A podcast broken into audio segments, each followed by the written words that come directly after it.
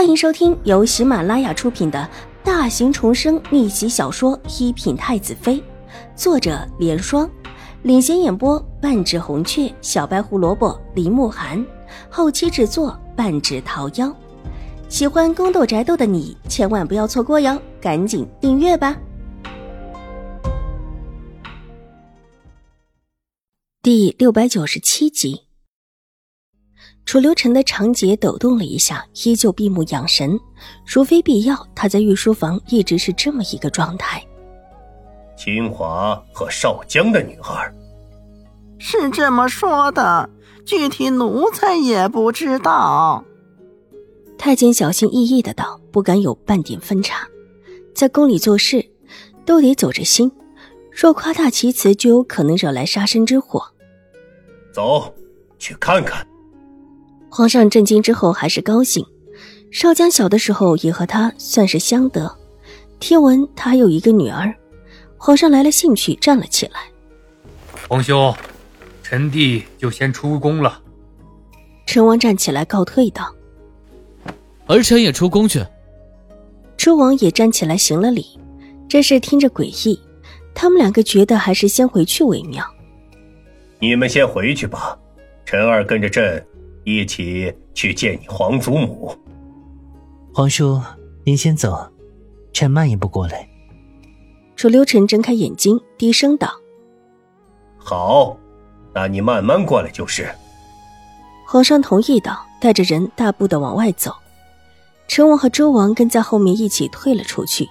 小宣子从身后的另一个小太监手中取过狐裘，披在楚留臣的身上。然后熟练地推着楚留臣往外走，待得到了门槛的时候，边上的两个太监立时搭了一把手，把轮椅抬了起来，轻轻地放到了外面。小宣子笑嘻嘻的冲着这两个太监点了点头，推着楚留臣往外行去。这么一会儿功夫，前面的皇上和成王、周王早已经各自离开。爷，要不要做撵？小轩子一边往外推，一边道：“不用，就这么慢慢推着过去吧。”楚留臣懒洋洋的道，一双巨目看了看空中，今天倒是一个大太阳，风也不大，这么推着走也是极为舒服的。裹了裹身上的狐裘，整个人斜斜的倚着，看起来越发的慵懒起来。他的脸雪白如玉，既然在白色的狐裘的作用之下，也依然是。白玉无双，那奴才就推着您慢慢的过去。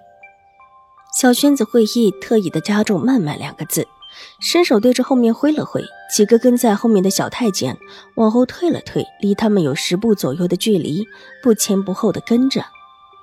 爷，是不是二小姐的事情出来了？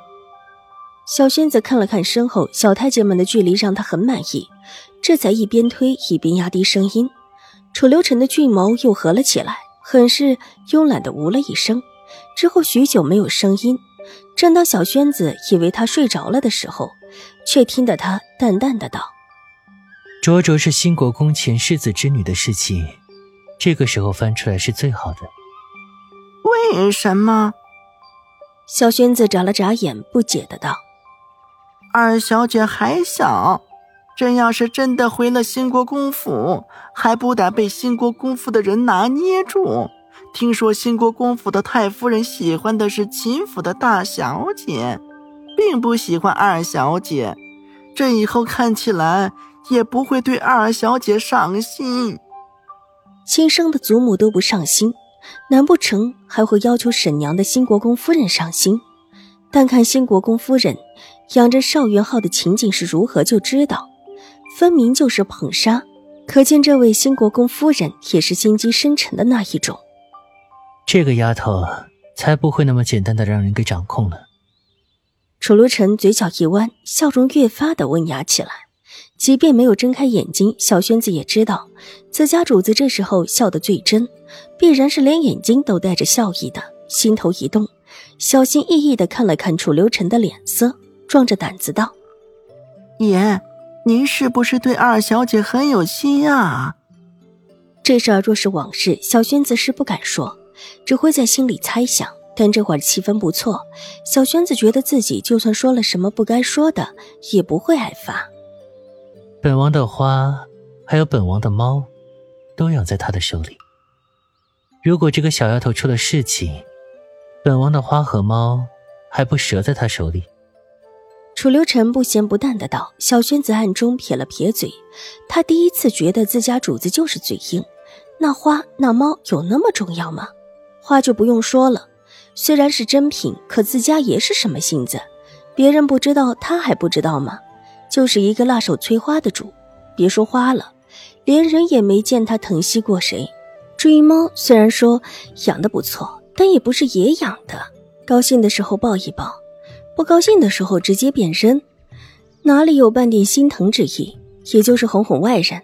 叫人觉得他疼惜这只猫了，说的跟真的似的。如果不是在意，这会儿又怎么会早早的进宫？方才那番话，小轩子看得清楚。不但成王、周王吓到了，连皇上的脸色也不好看。这是存了心的进宫来吓人的。爷不是说要让二小姐进府吗？小轩子心里话可不敢说，当下陪着笑脸。本王的府里缺一个女主人，这丫头还算合心，至少让本王看得顺。本王看中的人，也不能随便的让人欺了去。宁远将军府再好，也不是他的本家，对他也不上心。这些话说的很缓，也很淡，甚至似乎在说一件完全跟他无关的事情似的。但小轩子却能感应到话里浓浓的不悦。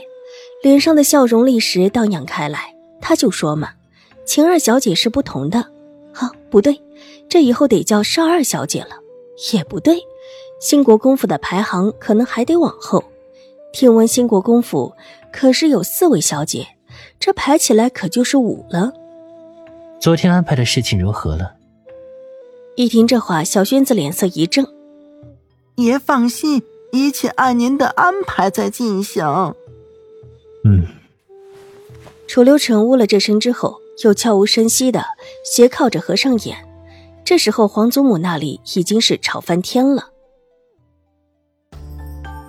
本集播讲完毕，下集更精彩，千万不要错过哟。